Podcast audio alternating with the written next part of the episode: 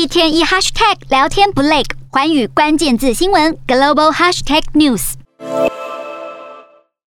美国亿万富翁马斯克日前宣布，要以四百四十亿美元（大约新台币一点二九兆元）收购全球最大的社群平台之一推特，但却在过程中以推特假账号过多为理由，扬言要放弃这笔交易。事实上，假账号这个问题已经困扰推特超过十六年。假账号也被称为机器账号，与真人账号相同，可以发推文、按赞、分享。而推特也允许机器账号的存在，并且将它们分为好与坏两种。好的机器账号会自动向用户们分享资讯，例如疫情动态、地震警讯等等；而坏的账号则会使用假连结，引导用户到诈骗网站，并且恶意传达骗人的讯息，误导社会大众。根据专门用来监控假账号的分析工具“假账号哨兵”估算。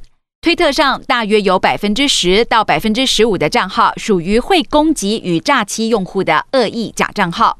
另外，恶意假账号的多寡也跟社会议题有关，政治、疫情、气候变迁等议题的贴文比较容易会有恶意假账号的存在，散布不实资讯。马斯克曾经表示要抽查一百个推特账号来计算假账号比例的多寡。推特执行长雅格拉沃则反驳。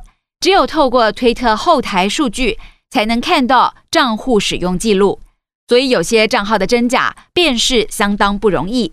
如果大规模删除假账号，恐怕会有许多人的账号跟着遭殃。外界猜测，推特担心删除账号会大幅拉低平台的总用户数。